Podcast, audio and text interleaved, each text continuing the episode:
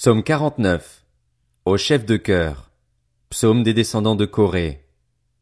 Écoutez ceci, vous, tous les peuples, prêtez l'oreille, vous, tous les habitants du monde, petits et grands, riches et pauvres. Ma bouche va faire entendre des paroles sages, et mon cœur a des pensées pleines de bon sens. J'écoute les proverbes, j'explique mon énigme au son de la harpe.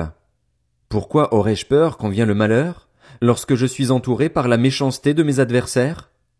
Ils ont confiance en leurs biens et se vantent de leur grande richesse, mais ils ne peuvent se racheter l'un l'autre ni donner à Dieu le prix de leur rançon. Le rachat de leur âme est cher et n'aura jamais lieu. Ils ne vivront pas toujours, ils n'éviteront pas la tombe, car ils le verront bien. Les sages meurent, l'homme stupide et l'idiot disparaissent aussi, et ils laissent leurs biens à d'autres. Ils s'imaginent que leurs maisons seront éternelles, que leurs résidences dureront toujours, eux qui avaient donné leur propre nom à leur terre. Mais l'homme qui est honoré ne dure pas. Il ressemble aux bêtes qu'on extermine. Telle est leur voix, telle est leur folie, et ceux qui les suivent se plaisent à leur discours. Comme un troupeau, ils sont poussés dans le séjour des morts.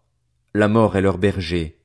Le matin, les hommes droits les foulent aux pieds, leur beauté s'évanouit, le séjour des morts est leur demeure.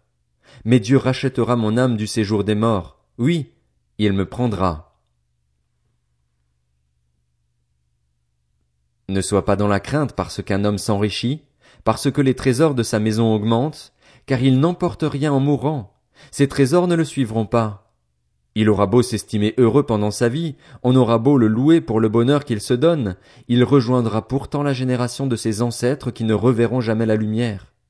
L'homme qui est honoré mais qui n'a pas d'intelligence ressemble aux bêtes qu'on extermine.